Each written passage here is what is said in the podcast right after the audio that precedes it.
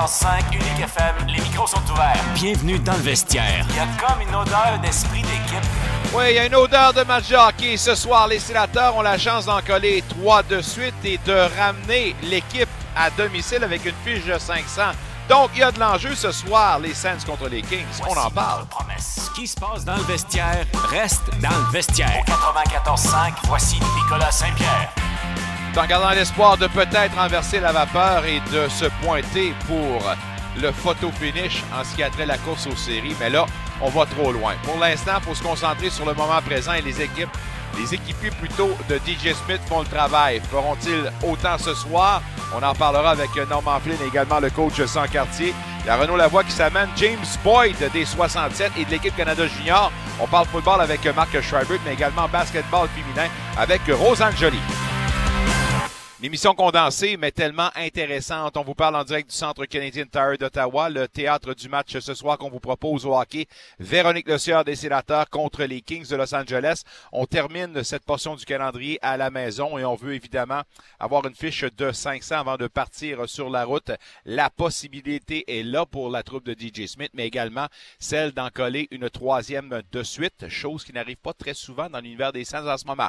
Donc, ça va bien faut battre le fer pendant qu'il est chaud. Alors ce soir, on va le battre pendant qu'il est chaud. Le coach en quartier, Norman Flynn, pour venir parler un peu de ce qui se passe du côté du match de ce soir. Mais tout d'abord, on va parler euh, de ce qui s'est passé hier et de ce qui pourrait se passer ce soir. Également de l'actualité en Ligue nationale de hockey. On fait les choses un peu différemment. On s'en va tout de suite au téléphone pour rejoindre notre ami Renaud Lavoie, l'informateur Ligue nationale de hockey, qui est sur la route également sur la côte ouest. Renaud, euh, ça va bien là-bas? Ça, ben écoute, pour être honnête avec toi, je suis de retour à la maison. Ah, le voilà, le voilà. Je, je trouvais que tu te levais de bonne heure pour me répondre euh, ce matin, alors euh, non, je suis pas sûr. Non, pas, pas. Écoute, euh, hier soir, cependant, il y a eu un match rocambolesque et euh, sérieusement, d'habitude, quand tu mènes par quatre buts, tu es supposé d'être capable de protéger Ouais. puis de l'emporter. Or, c'est pas ça qui s'est passé. Le Canadien qui s'est incliné face aux Canucks de Vancouver. Qu'est-ce qu'on doit retenir de ce match-là? Bien que euh, Sean Monahan, là, t'as compris quelle était, sa, quelle était sa valeur dans cette rencontre-là. Mm. Parce que lorsqu'il quitte la rencontre, c'est 4-0. Je te dis pas que les euh, Canucks ne seraient pas revenus de l'arrière, mais les mises en jeu importantes que les Canadiens ont perdues, il y en a eu plusieurs, ben, tu aurais été dans une situation probablement différente parce que Martin Saint-Louis a rapidement compris, je te dirais dans le début de la saison, que le gars qui devait prendre les grosses mises en jeu, il s'appelle Sean Monahan, connaît toutes les techniques, euh, il est extrêmement efficace euh, dans toutes les facettes, là, 5 contre 5. En avantage numérique, il est à 59% C'est quand même très bon. Euh, en désavantage numérique à 54-55% Ce qui est très bon aussi, il faut faut jamais oublier que le joueur de centre devant toi en avantage numérique, sa job, c'est de la gagner, cette mise en jeu-là. Donc, euh, lui, il euh, est du côté positif partout. Ça, c'est juste dans le cercle des mises en jeu. Après ça, le joueur de hockey lui-même, euh, difficile à, à- à demander mieux. C'est probablement le meilleur joueur de centre que les Canadiens ont eu là euh, depuis, écoute, je me rappelle pas qui. C'est- Oh. malheureux, hein? Euh, il y a tellement eu de problèmes au centre chez les Canadiens. Je te dirais probablement Philippe Dano. Mais Philippe, quand il était avec les Canadiens, ben, commençait un peu, entre guillemets, dans sa carrière. Euh, plus il avançait, plus il était bon. Sean Monahan, grâce à son expérience, se devance un gars comme Philippe Dano dans son jeu d'ensemble. Alors, c'est une lourde perte, il ne faut pas oublier celle de David Savard. Euh, quand c'est le temps de, comme on dit en bon français, de shut it down. là. Quand c'est le temps là, de dire, OK, ben, il n'y a plus rien qui va passer, euh, puis on va bloquer les lancers, puis ce gars-là n'est pas dans le match dès la première minute, ben, ça donne ce que ça donne. Puis il faut, faut donner aussi du crédit aux, euh, aux Canucks, qui sont revenus de l'arrière, qui ont montré beaucoup de caractère dans cette rencontre. Je regardais un gars particulièrement, là, Brock Besser, qui avait été mis sur la galerie de presse euh, Oui. samedi, voir comment lui allait réagir, mais également l'équipe, comment elle allait réagir, parce que c'est quand même un gars du noyau dur qui a été attaqué, là. Et veut, veut pas, il y a une réaction qu'on devait anticiper. Je pense qu'on a bien réagi, puis on a montré le message qu'on était encore au beau fixe. Oui, ben écoute, un, un athlète, là, les vrais athlètes, ceux qui sont des professionnels, c'est pas parce qu'ils ont un contentieux avec leur organisation qu'ils doivent arrêter de jouer. puis qui doivent babouiner, comme on dit. Si tu veux que les autres équipes aient un intérêt pour toi, là, montre ce que tu es capable de faire, puis montre que tu as du caractère. Puis je pense que c'est ce qu'on a vu. ça n'a pas été, je te dirais, les cinq derniers jours pour lui n'ont pas été faciles, mais en bout de ligne, il faut que tu demeures concentré. Il ne faut pas que tu montres que justement tu es quelqu'un qui, qui baisse les bras rapidement. Il y en a qui le font. Je ne veux pas nommer de nom, là. J'en ai connu un à Montréal l'an dernier qui était pas mal comme ça. Donc, à quelque part, chapeau à lui. Puis maintenant, bien, c'est à son agent et à l'organisation de, de lui trouver une nouvelle destination. Contre les surprenants Kraken ce soir, on dit bonne chance aux Canadiens. Dans un autre ordre d'idée, euh, on a eu une information, puis je me demandais si tu étais en mesure de la confirmer. Puis c'est juste du parle-parle Georges parce qu'on sait tous qu'il est bien lancé dans ce moment. Mais apparemment que dans les tergiversations, puis dans l'été de Pierre Dorion, euh, il a été très agressif. Il aurait fait une offre, euh, ben, je sais pas si c'est formel ou pas, mais à Chris Le Temps, qui est venu très très près de s'amener avec euh, les sénateurs. C'est tout simplement la, longueur du contrat avec les Pingouins qui a fait changer d'idée. Peux-tu confirmer ça? Ben écoute, oui, je peux te dire que c'est sûr que si tu penses à une possibilité, est-ce que les sénateurs représentaient une possibilité pour Chris Letang? Oui, aucun doute.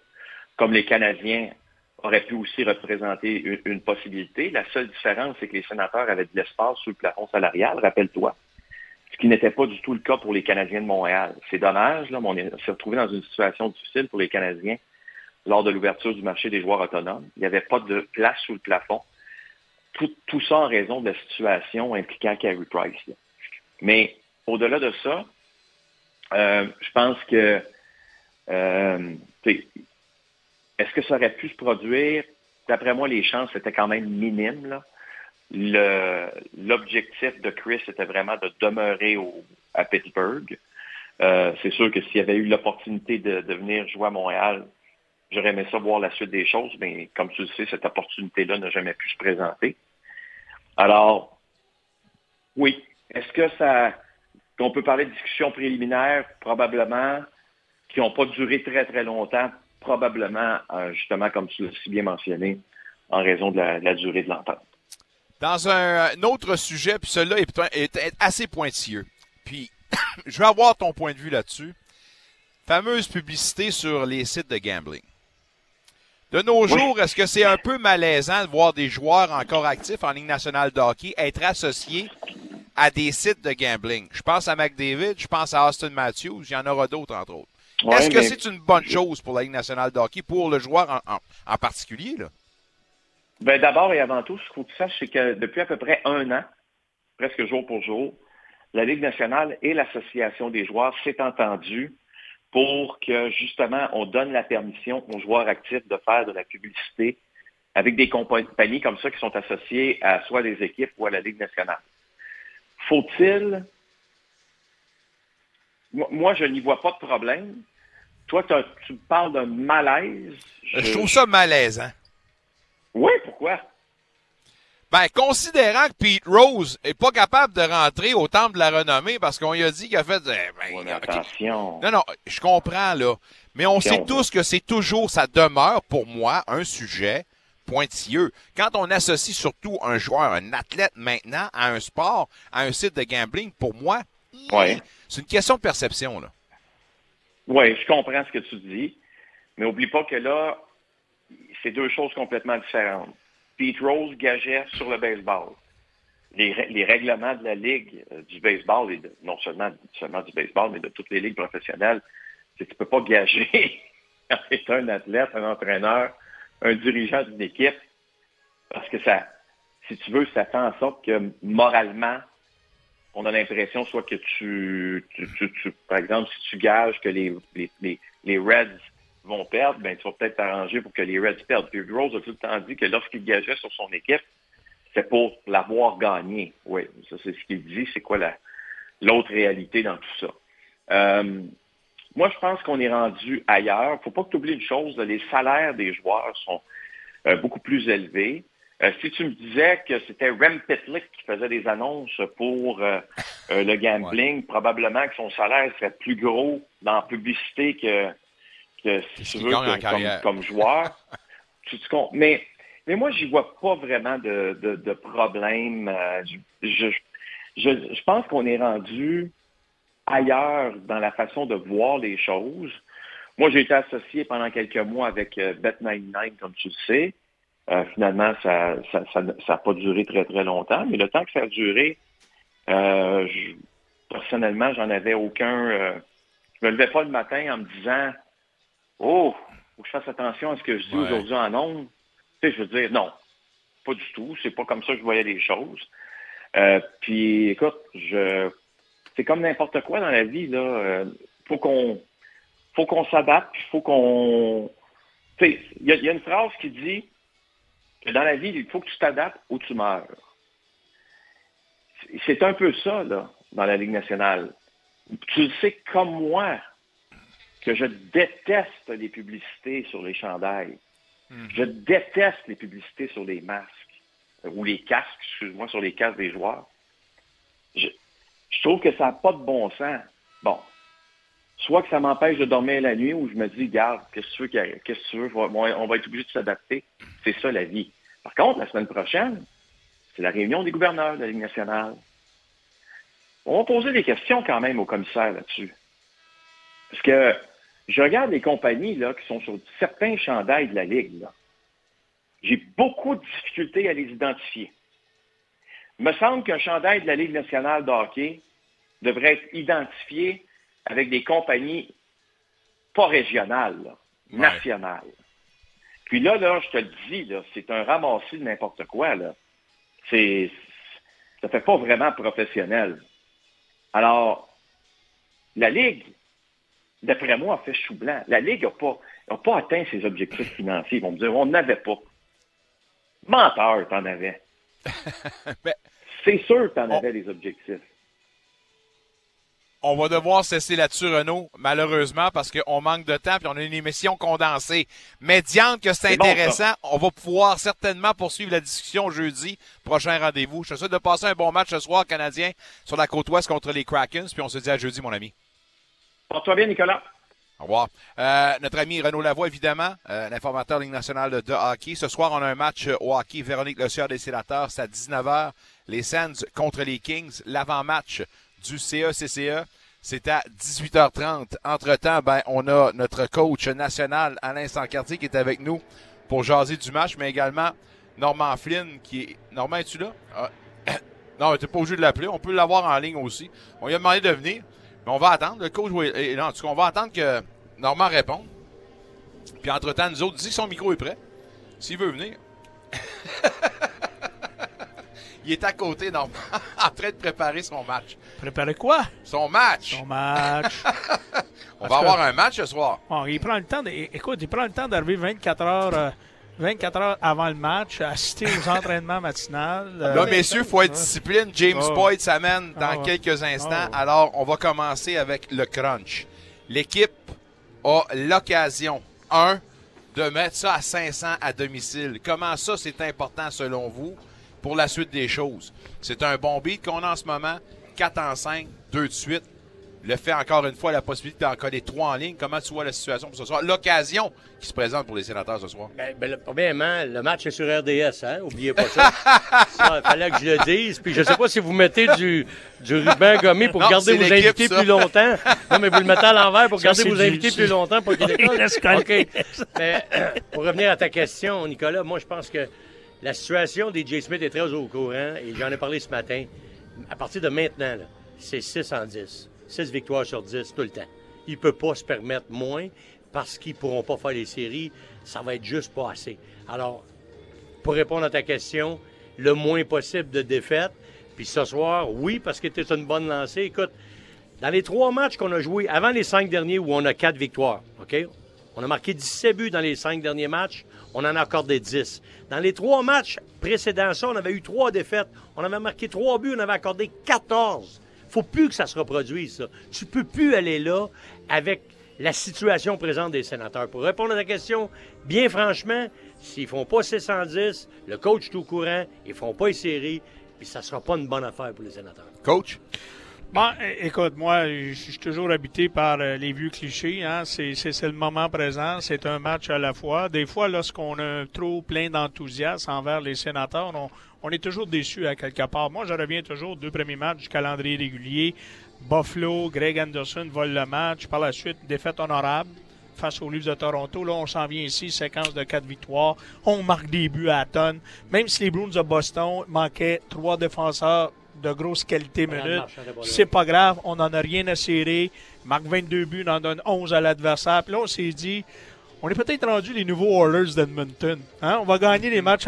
Alors, et, Nicolas souvent a fait référence à ça avec raison. C'était cette absence de structure, mais je dirais que c'était cette absence de, de respecter, de jouer à l'intérieur de certains paramètres.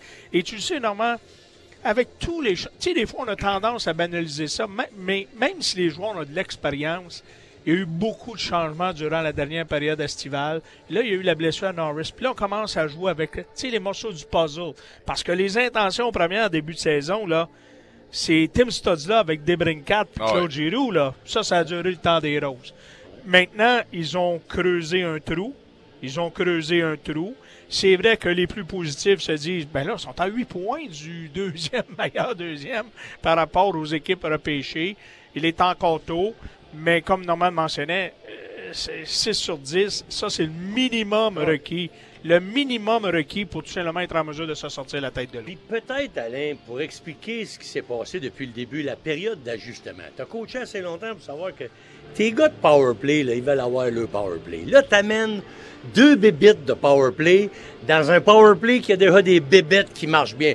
Moi, je te dis peut-être qu'heureusement que Norris s'est blessé parce que ça a donné plus de place à DeBrincat. Parce que là, tu as des gars, là, maintenant, là, tu peux pas passer une minute dix parce que c'est Giroud qui attend pour embarquer sur le deuxième unité. Fait qu'est-ce qu'il fait, le coach? Il veut faire plaisir à son vétéran, puis c'est sûr qu'il veut que ça marche.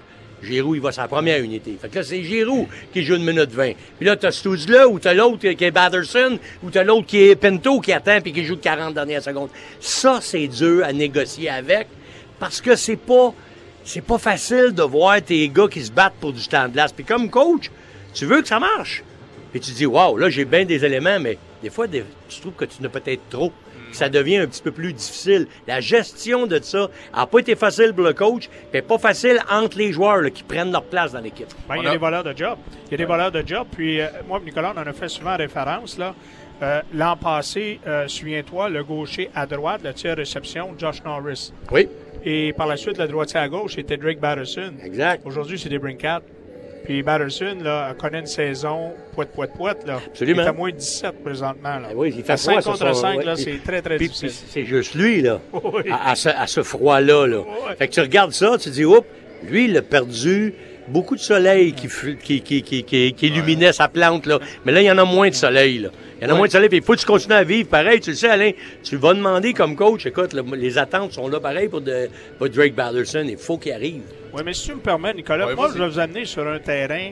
On en parle peu parce que, souvent, on met beaucoup d'énergie euh, sur les joueurs de premier niveau. Hein? Puis on s'entend, là, tu vas aller aussi loin que tes joueurs de premier niveau. Là, dernièrement, une des données qui a changé dans la séquence, tu viens de mentionner, enfin, on a cette compétition à l'interne à position de gardien de but. Mais moi, là, je reviens toujours sur la notion de la profondeur. Et là, je regardais, là, à ces 16 derniers matchs, Pinto a trois buts de passe. Kelly, en 23 matchs, il a 0 but de passe. Castellic, en 16 matchs, 0 but de passe. Tyler Watson, Watson oui, Watson, 1 but, 2 passes 20, en 24 matchs. Tyler Mott, 0 but, 2 passes à ses 18 dernières. Exact. Et Mathieu Joseph, à ses 14 dernières, 1 but, 3 passes. Et Mathieu Joseph, il a 18 matchs sur 23. Il n'y a rien, il n'y a rien, il n'y a rien. Alors, j'ai un total de 111 matchs, 5 buts, 10 passes. L'offensive pour amener des joueurs de ben soutien est inexistant. Oui, oui, mais des fois, puis là, je dis pas, il y en a certains, je vais excuser, là. Watson, tu sais, on dit, il y a un moment donné, tu produis pas, c'est pas des joueurs pour. Il y en a certains, c'est pas pour produire offensivement. Tu compenses d'une façon autre. Ils font d'autres choses. Watson compense. Exact. Tyler Mott, jusqu'à un certain niveau, l'infériorité numérique, son, un peu son agressivité, oh, mais il devrait avoir un petit peu plus de points. Mais il y a un moment donné, tu as besoin de cette notion de profondeur au niveau des entraîneurs pour certains soirs donnés sans dire donne un répit aux joueurs de premier niveau, mais les joueurs de premier niveau qui sont dans un passage à vide, qui vont amener une contribution offensive. Alors, moi, j'ai beaucoup de respect pour, pour ces joueurs-là, là, mais... Euh, je suis comme toi, là. Il y, a, un vide, là. Puis, il m'a nommé un nom, là, puis il était très dangereux l'an passé en désavantage numérique. Puis il n'est pas là, puis il n'y a pas de contrat. C'est Formanton. Ouais, c'est ça. Et j'ai parlé au coach avant le match aujourd'hui. Là. Formanton, t'aimerais-tu ça l'avoir dans ton alignement? oui. Il dit, mais hein? Il y a 5 buts Mais pour un homme l'an parce que passé. mon, mon, mon, power- mon piqué, là, il était presque aussi dangereux que mon power play parce que j'avais des gars qui avaient de la vitesse là-dessus, puis des chances de marquer, on en avait à l'appel. Il y, a- il en a scoré 4, 5 l'année Cinq- passée. cinq. 5 Puis- en désavantage numérique. Mais ça, c'est juste, sans compter toutes les chances qu'il y a eu en échapper parce qu'il était vite, mais ça amène une autre dimension. Oui, puis la stratégie de la game, Normand, puis Nicolas, vous la connaissez assez bien, là. Quand tu as deux attaquants en infériorité numérique qui ont de la vitesse, là, inévitablement, ils gardent les défenseurs adverses à la hauteur de offensive sur les Exact. talons. Ils n'ont peur de faire des erreurs. Exact. Puis si moindrement l'adversaire utilise un défenseur et un attaquant, bien là, ils deviennent vulnérables. Parlez-en à Daniel Alfredson. Regarde, on s'en souvient encore aujourd'hui, ça fait des lunes. Ça Ah oui, fait des lunes. Alors, et, non, non, c'est, moi, c'est, c'est là, des fois, cette notion de la profondeur, là, tu sais, qui. Puis, tu sais, on est souvent venu Formaton, euh, Colin White, euh, pas Colin White, mais euh, Connor, Brown, Connor Brown, Brown. puis euh, l'an passé, Nick Paul. Nick Paul. Tu sais, Oui. c'est une richesse au niveau de l'équipe, là. C'est une richesse, ça, c'est une richesse qu'on a perdue. Ça, Nick Paul, on l'a laissé partir. Ouais. C'est un gars qu'on avait développé, qu'on avait fait attendre. Il a payé son dû. C'était un genre de gars que DJ aimait. Connor Brown, c'est le genre de gars que DJ aimait. Mais Brown, le problème qu'il avait, c'est qu'il y avait beaucoup de temps de jeu pour un gars qui amenait Oui. pas beaucoup d'offensive. Je sais pas qui, qui voulait s'en débarrasser. C'est sûrement pas Washington qui a appelé. Je vais avoir un choix. Va te donner, je vais je vais absolument voir Connor Brown. Il est arrivé quelque chose pour que Connor Brown parte. D'après moi, Il y a GM, le GM, il avait assez vu, d'après moi. Ça se peut, mais chose qu'on peut dire, là, il a, je pense qu'on a sous-évalué la situation de Nick Paul. Parce que Nick Paul, regarde sa nouvelle entente contractuelle, là. Oui, c'est beaucoup d'années, mais c'est pas beaucoup d'argent, là. Pour, pour ce genre de gars-là, moi, j'étais prêt à y donner, je te l'ai dit l'année Ah. passée. À 3,5, j'étais prêt à y donner. On ne voulait pas mettre 3.5 sur le troisième trio. Exact. Non, non, mais. Hey, Ça, ma- La même raison qu'on voulait pas avoir Jean-Gabriel Pajot sur le troisième trio. À 5 millions. Ben voilà, c'est ça. Exact. Mais 5 millions, c'est de l'argent. Non, C'est- mais, mais je il pense était qu'on s'entend qu'il était pas mal plus temps. versatile. Là. Ouais. Même Paul était versatile, mais Pajot était un autre Ouais. genre de versatilité. jour, c'est Philippe Dano. Ben, D'après moi. Philippe Dano gagne combien avec Los Angeles? 5,5. 5,5. Exact. Il joue sur une deuxième. Excellent, sur une 3 d'une bonne équipe. Il joue sur une 3 puis tu veux l'avoir tous les soirs. Mais une 2, il est capable de faire la job. Puis d'après moi, Jean-Gabriel, t'es capable de faire la job la 2 aussi. C'est- Marc Bergevin l'invite à Ouais. manger de la pizza une fois par semaine Ouais, à Los mais il y en a un qui va falloir qu'il C'est bon. amène quelqu'un à manger, puis puis s'entendre. Je vous le dis, on en a parlé, Nicolas, long en, en long et en large hier, là. Puis euh, je te dirais, là, à pas s'y méprendre, là. Les sénateurs ne peuvent pas perdre à Tunzu à l'autonomie complète l'été prochain. Non, là. il s'en va. C'est Il Ils sont pas. dans le trouble, là. C'est sûr. Ils sont déjà dans le trouble. Sais-tu pourquoi ils sont dans le trouble en plus? Moi, je peux- ce que j'aime, ben, j'aime la brigade défensive, oui, mais on n'a pas un vrai top 4. Non, non. Ça, c'est un. Puis je n'ai parlé un matin à- au coach. Ouais. Brandstrom, là, il répond pas aux attentes du gars qui a été échangé pour Mark Stone. Là. Ouais, mais tu pourras pas Excuse. le comparer. Mais sérieusement, moi, moi, honnêtement, Normand, cette année, là, je pense que Branchum est devenu un vrai joueur de Ligue nationale de hockey. Oui, Oui. mais pas sur la facette qui était supposée. Non, Exact. ça c'est sûr. Pas pas, il n'y a pas d'offensive. Il y a, Zéro but, trois il y a passes. un point à ses 21 derniers matchs. Ça, c'est Ouais. garanti. Il joue, il joue de l'avantage numérique de C'est un temps en temps. attaquant. Écoute, Et puis, mais, mais, mais il n'est pas assez fort physiquement Ouais. pour jouer la game box-out Ouais. que les sénateurs Ouais. veulent jouer Ouais, dans mais l'a dit, par exemple, DJ, aujourd'hui. La raison pourquoi qu'en ce moment, c'est un régulier en Ligue nationale, c'est parce que là, il s'est transformé puis il gagne ses batailles dans son territoire défensif. C'est sûr que c'est plus ardu qu'un autre. Mais il n'y a pas le gabarit. Les chiffres sont pas là. Ouais. Oui, tu as raison, là, Nicolas. La seule chose, je reviens toujours. Puis, c'est tu as raison, on ne pourra jamais comparer la situation de Mark Stone. Là. Mark Stone, à la base, là, ça l'a libéré de la masse Ah. parce qu'on ne voulait pas payer autant, puis ainsi de suite. Puis peut-être on a été chercher la mauvaise cible. Mais, à quelque part, un joueur de hockey joue toujours en fonction de sa dominante. Et la dominante de C'est l'attaque. c'est un quatrième attaquant. Exact. Il a zéro but, trois passes. Il amène C'est vrai qu'il est venu meilleur ailleurs, mais c'est supposé, ça, être de l'extra, du boni. Mais jamais, jamais le dénaturer comme joueur de hockey. Alors, il va toujours être vulnérable. Toujours, toujours être vulnérable. Mais moi, je reviens, là. Arton Zub, ils l'ont eu à rabais et ça leur a rien coûté. Mais il faut qu'il trouve une manière de Et le garder. Il leur a coûté 2,5 par saison, son dernier contrat de deux ans. On est déjà à la recherche Combien ça coûte un Artemzo? Ben, honnêtement, là, j'ai texté tantôt là, un recruteur professionnel pour deux choses. Comparable, dans la Ligue nationale, parce que ça marche avec les comparables, hein, un type de joueur. Puis le monétaire. J'ai pas eu de réponse. On passe à 4. Mais ça, je vais garder millions par ça. année. Je vais garder ça pour ma chronique à RDS. Regarde un peu, c'est vrai. Le la vraie station de TV. Écoute, mais, mais il, faut que tu penses, est-ce qu'il fait sur un top 4, Zoub? Moi, je pense que oui. oui. C'est pas ton Pas top 1-2, deux, le top c'est pas ton 3, c'est- moi, c'est solide 4 dans beaucoup d'équipes. Il devrait être dans Ouais, la chaise d'Amonique. Exact. Fait que dans la même chaise. Oui. Dans la même chaise. Donc, tu, tu regardes à peu près. Moi, je pense il faut pas tirer en bas de 4. Si, si tu veux lui donner 3 pour moins 5, faut être extensionne des années. Ouais. Ouais. Si tu veux aller à 4 pour 3 ans, par année 4, moi, je pense que c'est, c'est vendeur. Oui. Mais je suis convaincu qu'il faut que tu ailles proche de là parce que tu vas le perdre, comme tu dis. Mais- C'est sûr que tu vas le perdre. Mais Norm, je dis, c'est un privilège de flirter avec l'autonomie complète. Ben oui. Aujourd'hui, on est ça conseillé, là. Attends au 1er juillet, là. Ben oui, certain. Attends, là. Ben oui, ben oui, avant oui. ça, là. Mais c'est parce Puis, que t- Ils connaissent la situation à Ottawa. Ottawa est, est- est dans une situation où ils devront surpayer en argent ou tout simplement en année, là. Exact. Messieurs, on va se laisser là-dessus, mais on va souhaiter un bon match. Puis évidemment, on va se dire à la semaine prochaine. Norm, euh, bonne game ce Yes, soir, de, Michel. de- de chez nous. Là, j'étais avec mon chum Michel, m'en aller le rejoindre. Merci, mais vous êtes- je trouve que votre boot n'est pas bien ben grand Non, non. pour deux gars qui sont quand même assez costauds. Oui, mais viendrez faire un tour dans notre co- sur notre côté, il y a de la place. Nous, notre réalité, là, là, il faut l'avouer, on fait notre poids santé. Mais il nous manque deux, il nous manque deux pieds Il chacun. que Gary Bettman a dit qu'on avait la meilleure place dans l'amphithéâtre, direct sur la ligne rouge. Alors, euh, Monsieur Bettman, Ben oui, il je est tout prends son petit. mot pour ça. Il est tout petit. c'est vrai. Merci, salut les gars. Norm. Salut. Thank you, merci Norm. Norm, euh, Norm qui nous parle une fois la semaine à part de ça, euh, des sénateurs, puis de bien d'autres choses, puis toujours intéressant, puis on nous souhaite un bon match.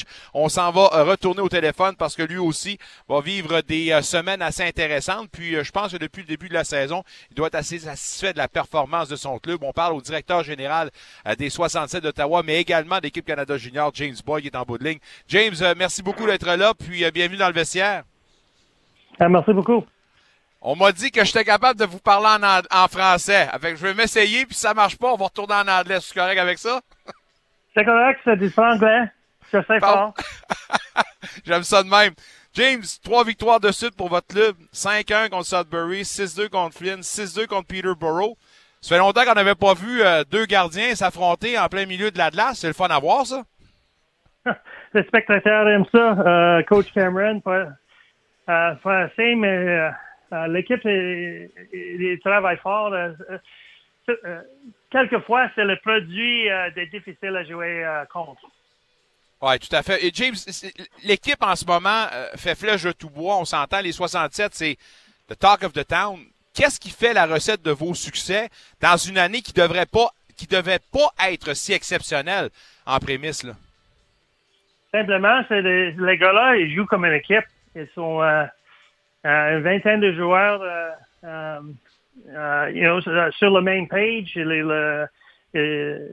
Ils, sont coordonnés et puis l'effort est là tout, tout le jeu. Alors, dans une, euh, ligue comme euh, le OHL, ça va loin euh, avoir des gars qui se- sont ensemble comme ça. Il y a de ça quelques semaines, le directeur général a confié que la stratégie avait changé, puis là maintenant, on semblait être dans une année all-in. Or, si la stratégie a changé, sur la liste d'épicerie du directeur général, qu'est-ce qu'on doit aller chercher pour améliorer cette équipe-là qui semble pas avoir trop trop de faiblesses? Là? Euh, euh, des joueurs avec l'expérience. Euh, pas trop, mais ça serait bien euh, d'avoir un autre attaquant et peut-être un autre défenseur. Les gardiens, ils sont solides pendant l'année. Alors, de- à cette position-là, nous sommes, nous sommes, you know, ils sont bons. Vous êtes, vous êtes choyé, Alors- vous êtes alors- chanceux. On est chanceux, c'est, ça. Et puis, euh, c'est dangereux de, euh, euh, euh, you know, euh, tinker euh, too much avec ce club-là, euh, car il joue comme une équipe. euh, euh, il faut être, euh, euh, il faut être euh, consciencieux là, à, quel joueur euh, on emporte ici. Et, James, ça, c'est un excellent point. Puis euh, j'aimerais quand même peut-être parler un petit peu plus là-dessus, élaborer. C'est que du côté du directeur général, c'est dangereux et de choisir la bonne personne parce que you can bring someone and that synergy could be all messed up. Am I right? Saying that? C'est bien ça. We need the right people on the bus. you know, so the, the, uh, il, faut être, il faut être des joueurs qui travaillent fort, uh, qui ont l'esprit de notre, notre, équipe. Alors, peut-être, peut-être c'est pas joueurs à, à, aux ligues, mais il faut être 67 euh, avec les, euh, la même qualité. Alors, on fait euh, euh, notre homework pour trouver ces joueurs et, euh, et faire certain que c'est les, euh, les, les meilleurs joueurs pour notre équipe. En ondes avec James Boyd, directeur général des 67 d'Ottawa et également d'équipe Canada Junior. Vous êtes dans le vestiaire jusqu'à 18h30 au 94.5 Unique FM. Euh, James, avant de passer à la portion équipe Canada Junior, j'aimerais vous entendre concernant la qualité du coach qui est Dave Cameron, puis votre équipe de coach en ce moment. Les entraîneurs fait, ont un très bon travail. Euh, J'imagine que vous devez être très content de pouvoir compter justement sur l'expertise d'un gars comme Dave Cameron. Bien oui. Euh, un, des, euh, si, sinon le meilleur euh, euh, entraîneur au, CHL. Il a l'expérience à, tout niveau, euh, même à la Ligue nationale, mais là, il, est un teacher. Chaque journée, il travaille avec les individuels, aussi avec l'équipe. Alors, notre jeune joueur, c'est bon pour lui. Évidemment, dans une prochaine semaine, il y aura beaucoup de choses concernant l'équipe Canada Junior, le camp d'évaluation qui va débuter. Euh, on a justement euh, les euh, heureux élus, puis il faudrait quand même parler des gars de la place, c'est-à-dire des 67. Jack Maytier, il y a également Vincent Sroer qui va aller représenter l'Autriche, également notre ami Tyler Boucher avec les États-Unis. Un, arrêtons-nous sur l'équipe Canada. un, la qualité et ben, commençons avec Jack Maytier qui aura encore une fois une chance de représenter l'Unifolier. Là. Bien, Jack, euh, son saison avec les 67, c'est incroyable euh, à, à ce point-là. Mais Jack fait partie de la moitié des défenseurs qui viennent à, à la camp de sélection. Ils, ils sont des gros bonhommes. euh, euh, ils sont 6'3", 6'4", 200 livres et plus. Alors, Jack, euh, euh, il y a un des euh, défenseurs plus, plus offensifs à, l'OHL, mais il y, a, aussi gros bonhomme. Alors, les défenseurs, ils sont gros. les attaquants, c'est profond avec du skill. mais il y a des joueurs là qui sont spécialisés avec l'avantage numérique, avec des, avantages numériques. on, on, assemble une équipe.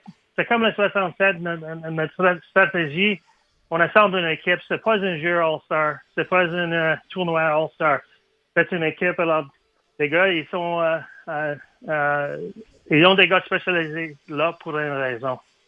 Ça aussi, c'est intéressant parce qu'on a toujours l'impression, justement, de, de penser que Canada Junior est faite à partir de tout ce qu'il y a de meilleur, puis point à la ligne, puis on, on les, les euh, on les met dans d'autres moules qui sont habitués. Or, c'est pas ça votre stratégie. Vous allez chercher vraiment des spécialistes à des positions euh, particulières pour former cette équipe-là cette année. Là. Ben, en fait, la formule l'an dernier également. Là.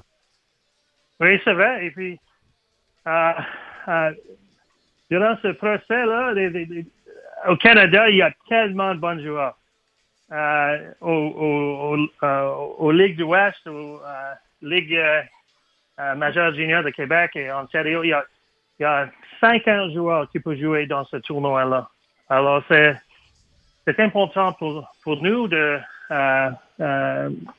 you know, faire la homework et, et trouver les gars qui vont travailler ensemble comme une équipe dans ces rôles spécialisés. Alors, c'est, bien du fun de faire ça. euh, euh, euh, c'est bien de faire ça avec les, joueurs élites et puis de voir des jeux comme ça à travers le pays, c'est incroyable. Cette année, il y a un nouvel entraîneur, Delis Williams, qui va prendre la barre de cette équipe-là. Est-ce qu'on peut parler justement de la qualité de l'entraîneur qu'il est et du processus de sélection qui vous a mené à la nomination de Dennis Williams?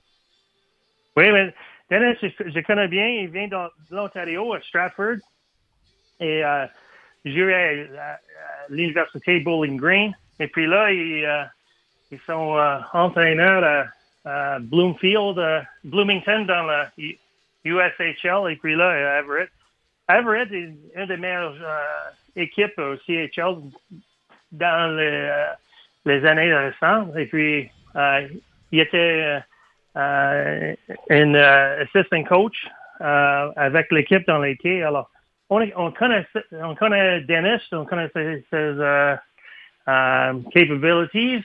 Et puis, il, il est un bon gars pour le job. Oui, on n'en doute pas. Puis chose certaine, on sait tous que les gars que vous allez choisir vont être les bons pour nous représenter. Puis on a hâte de voir ça dans le temps des fêtes. James, toujours un grand plaisir. J'en profite pour euh, vous dire félicitations également. Les 67 dans le top 10 canadien en ce moment sont au quatrième rang. Alors encore une fois, un beau clin d'œil pour le gros programme des 67. Bonne chance avec Équipe Canada. Et on se dit certainement une prochaine fois, James, vous êtes tout le temps invité dans le vestiaire quand vous voulez. Merci beaucoup. Merci, au revoir. James Boyd, directeur général des 67 d'Ottawa, mesdames, messieurs, et directeur général également d'équipe Canada Junior. On s'en va une pause au retour. C'est une version condensée du vestiaire qu'on vous propose. On aura du basketball avec Rosanne Joly, entraîneur-chef de l'équipe féminine de basketball des GGs de l'Université d'Ottawa. Mais tout d'abord, on s'en va rencontrer notre expert football, également directeur sportif pour l'équipe nationale de patin de vitesse sur courte piste. J'ai nommé Marc Schreiber dans le vestiaire au 94.5. Unique FM.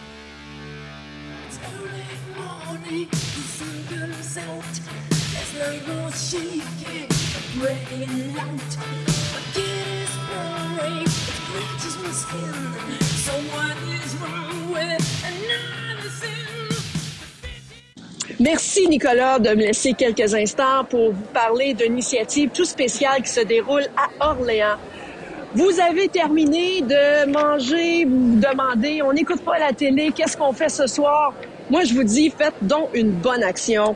Venez au 1445 rue Dufort, à l'école élémentaire euh, La Source, et venez donner à la guignolée des denrées non périssables.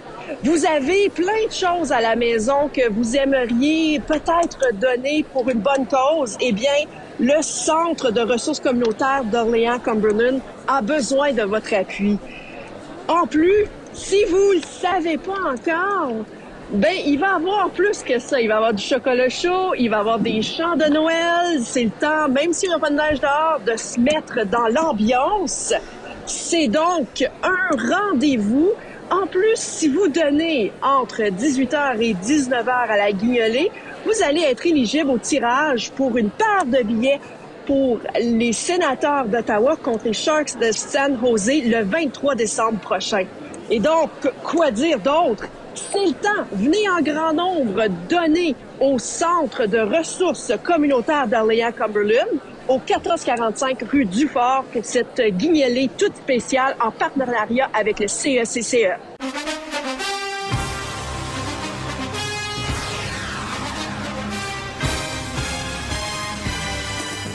Salut, ici Antoine Bruno du Rouge et Noir. Vous êtes dans le vestiaire. Tony Bruno qui fera ses débuts en tant que collaborateur demain à l'émission vers 18h35. Manquez pas ça, comme dirait l'autre. Pour l'instant, vous êtes dans le vestiaire, émission condensée. C'est temps de parler de football avec notre expert Marc Schreiber. Marc, comment vas-tu?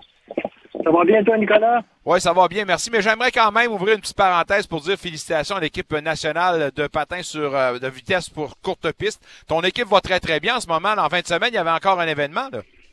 Oui, mais ça, c'était pas nous. C'était l'équipe en longue piste à Québec. Ah, euh, la mienne, la mienne est, présentement, elle vient juste d'arriver au Kazakhstan pour les, deux prochains week-ends. Là, on est, en, on, est en, on est en Coupe du Monde. Tu vas nous tenir au courant, évidemment, de ce qui va se passer avec ça, euh, j'en suis sûr. Parlons un peu du match du lundi soir en football. Hier, euh, ben, sérieux, il manque deux minutes et demie. J'ai dit, je m'en vais me coucher, c'est fait, pas de problème. Eh ben non. Les Buccaneers ont décidé que la soirée ne se terminerait pas ainsi. Et Tom Brady a pris les choses en main. Victoire euh, contre toute attente de 17-16. Quel revirement pour ce match du lundi soir. Ce qui est important de retenir, c'est que Yvon en avait parlé la semaine passée. On disait au fond, tu peux donner juste une minute à Tom Brady. S'il trouve le synchronisme que ça prend, il va changer le match. Et donc, c'est rien passé. Je ne sais pas si tu as vu un peu le match. Là. Je te dirais que pour euh, quasiment 57 minutes de jeu, il ah s'est rien passé à l'attaque du côté de, Tampa Bay. Et par la suite, dans les trois dernières minutes, ils ont marqué deux touchés en montant tout le terrain.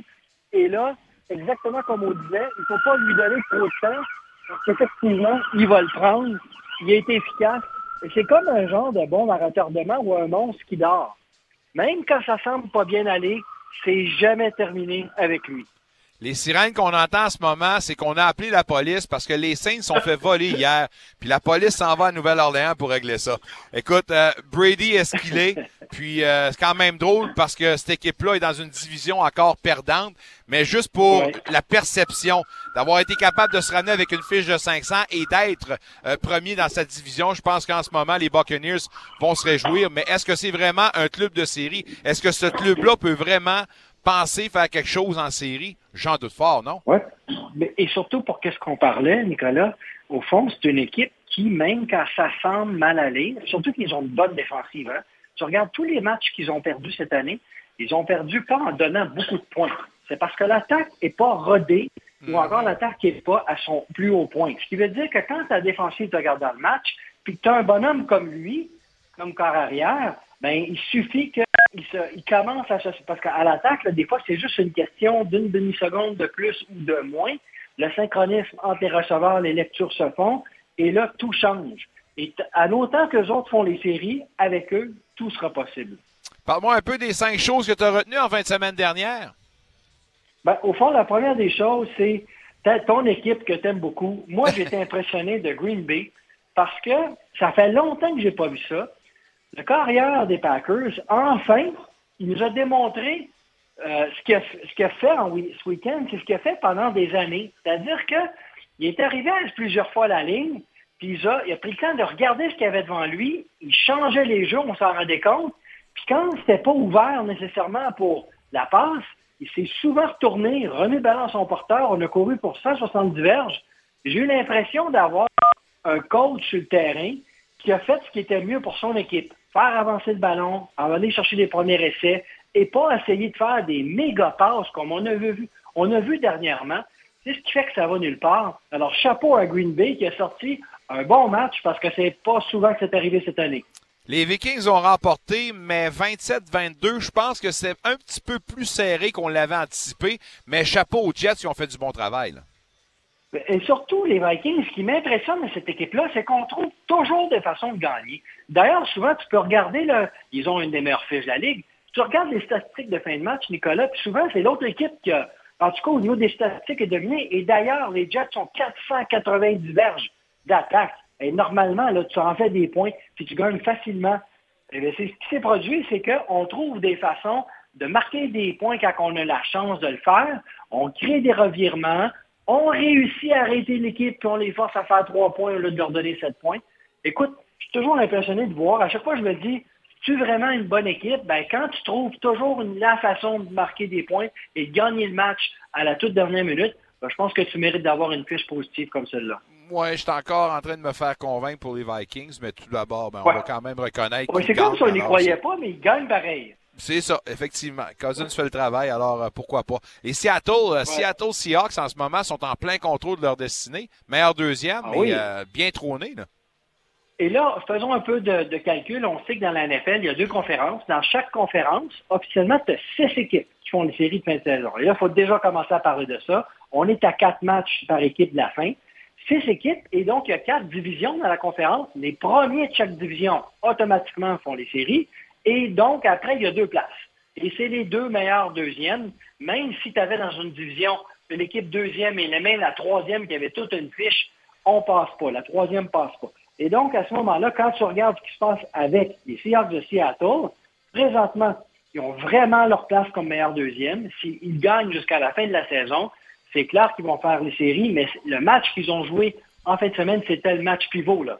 Parce qu'ils ont pu s'éloigner des équipes qui les rattrapaient et puis en même temps venir consolider cette place-là. C'est toujours intéressant de voir une équipe hein, qui avait, a fait le choix de se départir de son corps arrière, quand même, après autant d'années, se ramasse avec un Gino Smith, a eu un début de saison qu'on se demandait ce qui était pour se passer. Ben là, maintenant, ils sont maîtres de leur destin pour faire une série de fin de saison. Pendant que le nouveau club de son ancien corps traîne de la patte, eux autres peuvent dire ben, félicitations, nous autres, on est dedans. Euh, il y a euh, Dolphins contre les 49ers. Un, Euh, les Dolphins, en ce moment, avec cette défaite-là, ben, se retrouvent dans une situation particulière, d'après moi. Deuxièmement, euh, je voudrais m'arrêter quand même sur les 49ers parce qu'on avait Garoppolo puis on l'a perdu assez tôt dans la rencontre. Qu'est-ce que tu vois pour la suite des choses de ce club-là? Est-ce qu'on parle encore une fois d'une équipe à prendre au sérieux, mais avec le départ de Garoppolo, est-ce que les choses vont tourner au vinaigre pour eux autres? Ben, en tout cas, ça, ça démontre qu'on est quand même capable de gagner euh, des matchs, même quand on parle de notre corps arrière. C'est sûr qu'en en, l'emportant comme ça, tu réponds à ma question, ben là, avec ce qu'ils viennent de faire, mais est-ce que ça va durer longtemps? Ça, on ne sait pas. Là.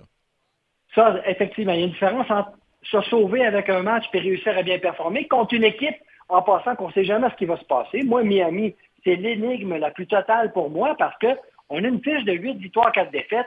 On n'est jamais constant. Des fois, on gagne des matchs comme si rien n'était, il n'y avait pas d'opposition. Et des fois, c'est complètement l'inverse.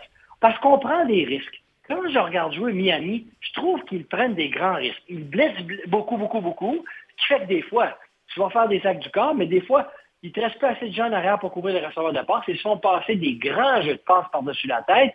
Puis à l'inverse, c'est un carré qui prend beaucoup de chance. On, peut porter le ballon, des fois, on va essayer d'aller chercher deux verges de plus, Nicolas, mais il ne fait pas attention à son ballon, il perd le ballon. Ils ont, ils, ils ont donné quatre revirements ce week-end. Et donc, est-ce que le mérite revient vraiment à San Francisco ou c'est Miami qui a joué, comme on a vu quelquefois cette saison, des matchs horribles? J'ai beaucoup, autant je te disais que je suis surpris de voir les Vikings gagner à chaque semaine, ben Miami, je ne comprends pas ce qui se passe avec cette équipe-là. S'il était moindrement un peu plus constant, il serait aussi une équipe qu'il faudrait sérieusement considérer. Le cinquième point qui a retenu ton attention en 20 semaines, tu vas me parler d'un virage majeur. Oui. Ça doit faire au moins un mois que je t'en parle, Nicolas toujours impressionné de voir dans la NFL cette saison, particulièrement cette saison, un match de 100 verges au sol s'est rendu coutume. Et puis, si tu regardes les 20 dernières années, sérieusement, toutes les années 2000, les années même, la fin des années 90, c'était une équipe qui a fait un virage vers le jeu de passe, même si on a quatre essais. Et donc, on a toujours dit, waouh, un match de 100 verges, c'est quelque chose. Mais là, je suis allé chercher les statistiques de l'ensemble des équipes. Écoute bien, il y a 26 équipes qui ont une moyenne par match de plus de 100 verges au sol, dont 6 équipes sont au-dessus de 150 verges. Et quand tu regardes donc les statistiques par la passe, est-ce que c'est parce qu'on est tellement efficace qu'on court et on passe bien? Non. Il y a seulement deux équipes qui ont une moyenne de plus de 300 verges par la passe. Et donc ça, c'est pas énorme.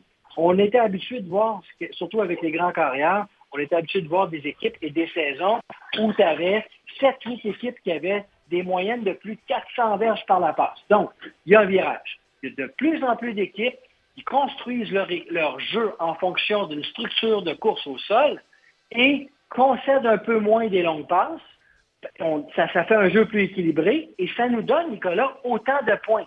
Il n'y a pas de diminution au moment où on se parle par rapport au nombre de points marqués durant les autres saisons. Donc, on assiste à un tout premier virage dans la NFL. Ça fait longtemps que ça ne s'est pas produit.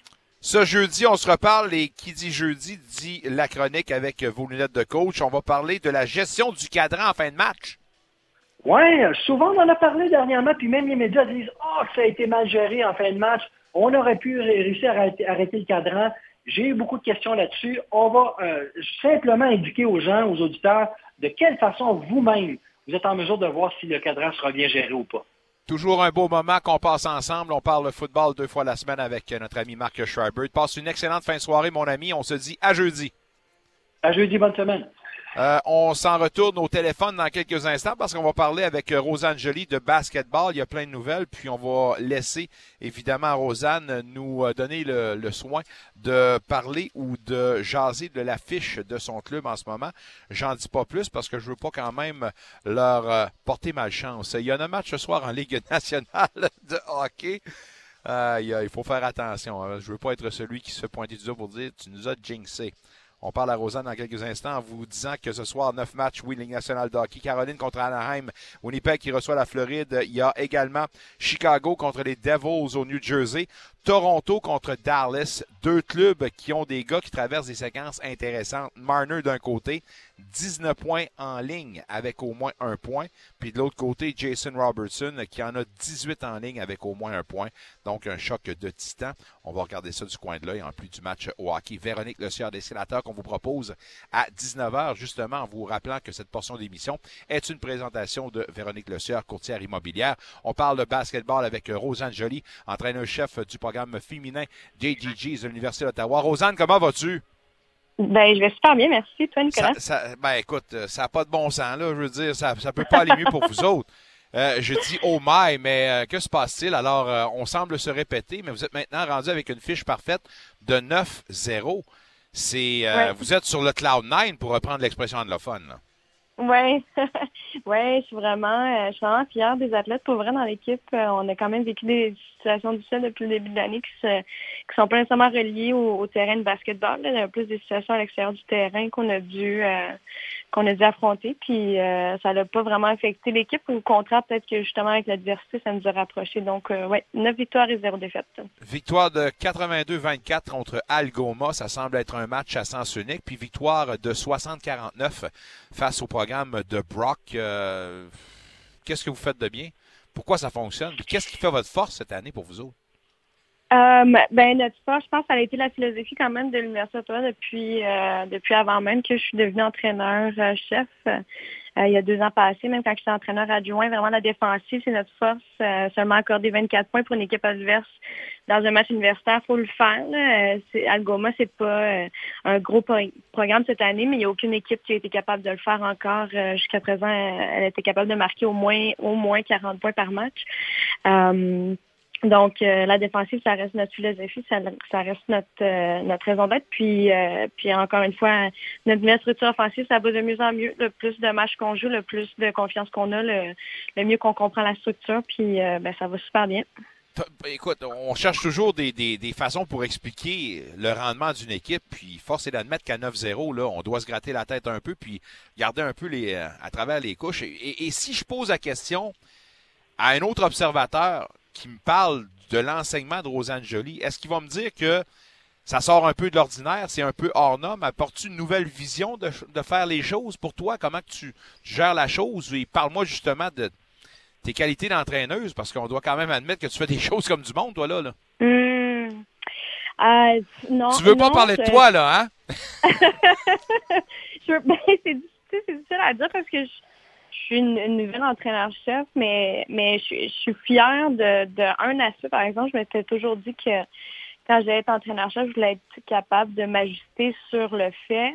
Euh, je, pense qu'il y a beaucoup de, énormément de beaucoup de bons entraîneurs euh, au Canada. Puis euh, j'admire beaucoup d'entraîneurs, que ce soit Guillaume à l'Université Ottawa, euh, à l'Université Laval, Carly à, l'Université Ryerson. Il y a beaucoup, beaucoup d'entraîneurs que j'admire au Canada.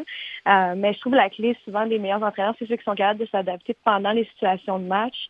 Euh, puis moi, mon entraîneur adjoint, on a vraiment ça comme objectif tout le temps, là, de s'assurer qu'il y a une communication constante entre les deux. Si elle, a voit des choses que moi, je vois pas, elle me le communique moi, j'essaie de communiquer avec elle. Donc, je pense avec deux têtes, euh, on est capable d'observer beaucoup de choses pendant les situations de match. Puis je pense que c'est ça qui fait notre force, qu'on est tout le temps sur euh, la même longueur d'onde, puis on travaille bien ensemble comme on dit par chez nous, continuez votre bon travail.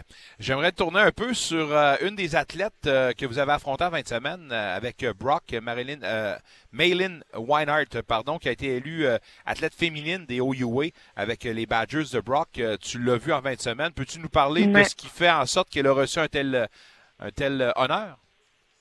Oui, bien, c'est en fait, ça, c'est un des points qu'on était moins content la suite, même si euh, même si on a, on a fini par gagner le match, on menait par 25 points au début du quatrième quart, euh, puis on n'a pas été capable de, contenir notre avance. Euh, puis Weiner, c'est c'est une super bonne athlète qui comprend qui comprend bien le match, qui, qui bouge vraiment bien selon selon la balle, puis ça fait ça, fait pour nous que c'est difficile de défendre. par contre, on l'avait contenu à seulement 6 points, 6 rebonds à, la mi-temps. elle a terminé avec 20 points et 13 rebonds, dont 7 rebonds offensifs. puis elle est la raison pourquoi son équipe est revenue vers la fin du match. donc, ouais, c'est une athlète exceptionnelle qu'on aimerait bien avoir dans notre équipe. ah, ah. mais, mais ouais, elle, Attention, oui, c'est ça, exactement. Mais elle est difficile à, défendre. Puis euh, c'est le genre d'athlète, il y a, beaucoup de il y a beaucoup d'équipes où, euh, où on retrouve une ou deux athlètes qui sont vraiment capables de supporter leur programme sur leurs épaules. Euh, elle, c'est une d'entre elles. Parce que tu m'avais dit dernièrement que pour le, le basketball, c'est un cycle quand même assez long, puis des, des, des athlètes de, de, première, deuxième année doivent attendre leur tour avant de devenir régulière. Or, si je me trompe pas, elle est seulement en deuxième année et elle a déjà réussi euh, trois, euh, trois triple-doubles, si je me trompe pas. Mm-hmm. Ça nous démontre encore une fois la qualité qu'elle a et c'est un peu exceptionnel comme talent. Oui, euh, c'est un mélange de, de, ses, de, de, ses forces athlétiques de son entraîneur, Mike euh, Rayo, qui est un excellent entraîneur euh, qui réussit d'une façon exceptionnelle. J'ai aucune idée comment il fait de, de mettre ses athlètes dans des positions est-ce qu'ils sont capables d'avoir du succès comme ça. Moi, j'ai une vision plus globale. Euh, on essaie de bouger le, le, ballon, puis j'essaie le plus possible que, que mes étudiants athlètes aient, aient, toute la confiance du monde pour réussir. Euh, lui est capable de vraiment identifier une ou deux athlètes dans son équipe, c'est elle qui pour le programme. L'année passée, il y avait euh, les deux dernières années, il y avait quelqu'un d'autre qui le faisait pour son équipe. Là, c'est le tour à, à Donc, euh, ouais, pour leur programme, eux, ça fonctionne. Puis euh, elle est seulement en deuxième année, elle fait très bien. Ça se passe vite les choses dans un calendrier universitaire et déjà vous êtes en pause pour le temps des fêtes. Votre prochain match n'a pas lieu avant le 6 janvier prochain contre Laurier. Peux-tu nous dire comment ça se passe pour vous autres durant cette pause-là, la préparation, l'entraînement? Euh, du repos. ah oui? Euh, du repos. Euh, on est un petit peu magané euh, psychologiquement, mentalement euh, le corps, on a des petites blessures de, de, de mi-saison qu'on va s'assurer qu'un mois, là, ça va ça va être suffisant pour régler tout ça. Euh, revenir en force pour le mois de janvier. Mais en ce moment, on pense plus à du repos. Euh, on va avoir des entraînements entre, entre le 9 et le 22 décembre. Par contre, les filles vont être en situation d'examen. Donc, si elles peuvent pas aller aux pratiques, c'est pas obligatoire. puis on reprend le tout le 29 décembre. Euh, durant le crunch du calendrier, ça se passe comment pour une semaine? Euh, ben, je veux dire, le, dévouement pour le sport, l'entraînement et tout ça? Est-ce qu'on parle de, de, de, de, récurrence de 3, 4, 5 jours par semaine? Comment ça se passe pour vous autres? Oui, c'est, énorme. C'est une excellente question pour vrai. Euh, on en parle souvent là, aux filles qui viennent euh, sur le campus euh, en, visite pour les prochaines années. c'est que c'est, beaucoup le sport universitaire. Là. Puis là, si je parle juste de, de basketball féminin, nous, en plus, on est dans l'est complètement de, de l'Ontario. Donc, nos, nos nos voyages sont difficiles. Quand on est sur la route, euh, on part le jeudi après-midi, on revient pas avant la nuit du samedi au dimanche. Euh, puis on, on s'entraîne euh, euh, quatre jours, du lundi au jeudi, des entraînements d'équipe. Chaque étudiante athlète euh, doit euh, attendre, doit aller à deux entraînements individuels d'une heure, doit aller à deux séances de musculation par semaine.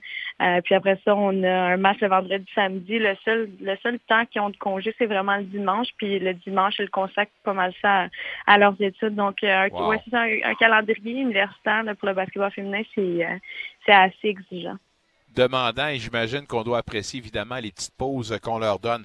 Dernier sujet pour toi, euh, Rosanne, puis euh, tu n'es pas sans savoir qu'hier, on a annoncé euh, qu'en 2025, le Canada accueillerait sa première ligue professionnelle de soccer féminin. Et j'ai pas le choix de te poser la question avec cette mm-hmm. annonce-là. Pour toi, à quand une ligue de basketball féminin au Canada? Mais ça s'en vient. Oui? ça s'en vient. Je veux dire, il y a de plus en plus de rumeurs qu'il y a une équipe de la WNBA qui s'en vient à Toronto dans une coupe d'années. Euh, puis il y, a, une ligue, euh, il y a déjà une ligue dans, dans laquelle j'ai euh, entraîné l'été dernier, là, la CEBL du côté masculin. puis eux, ils commencent soit un travail pour éventuellement avoir une, ligue féminine. Donc, chaque équipe aurait une, une équipe féminine euh, associée ou il y a peut-être un travail parallèle. Donc, ce sera peut-être pas nécessairement la CEBL qui va s'en occuper, euh, mais il va y avoir une ligue parallèle pour euh, le basketball féminin. Ils ont eu un, un espèce de projet pilote dans l'Est canadien l'été passé. puis ça a super bien fonctionné. Donc, je pense que ça s'en vient bientôt au Canada, mais je suis vraiment contente de voir la Ligue de soccer féminin commencer. Tout à fait. Puis sans, y aller trop trop précisément, en 2025, est-ce que selon toi, la Ligue de basketball féminine, ça pourrait avoir lieu dans ce créneau-là ou peut-être au-delà de 2025? Je, pense que ça s'en vient plus tôt que plus oh, tard, 2025. Ça, ça se pourrait que ça existe déjà. Mesdames, Messieurs, Rosanne, c'est des choses. Elle ne peut pas trop en parler. Mais elle va nous en parler peut-être plus tard. non, c'est correct. non, non, c'est correct, j'aime ça. Je vais apprécier. Mais chose certaine, on va se dire euh, au revoir pour ce soir, mais on se donne rendez-vous la semaine prochaine. Évidemment, ben, en cette période de congé pour vous autres, bon repos, vous le méritez à 9-0. On vous dit chapeau. Merci beaucoup. Bonne soirée. Bye bye. Rosanne Jolie, mesdames, messieurs, entraîneur-chef du programme féminin de basketball des GGs de l'Université d'Ottawa. Ça met un terme pour l'émission. J'espère que tout ça vous a plu version condensée parce qu'on a un match ce soir à 19h. Les sénateurs contre les Kings. Les deux équipes sont sur la glace pour les réchauffements d'avant-match. C'est au hockey Véronique Le des sénateurs, mais juste avant, on fait place à l'avant-match du CECCE e dans quelques instants. Merci à Mick Lafleur, à tous nos invités. Bonne fin de soirée. Sinon, ben, on continue à jaser avec le hockey dans quelques instants.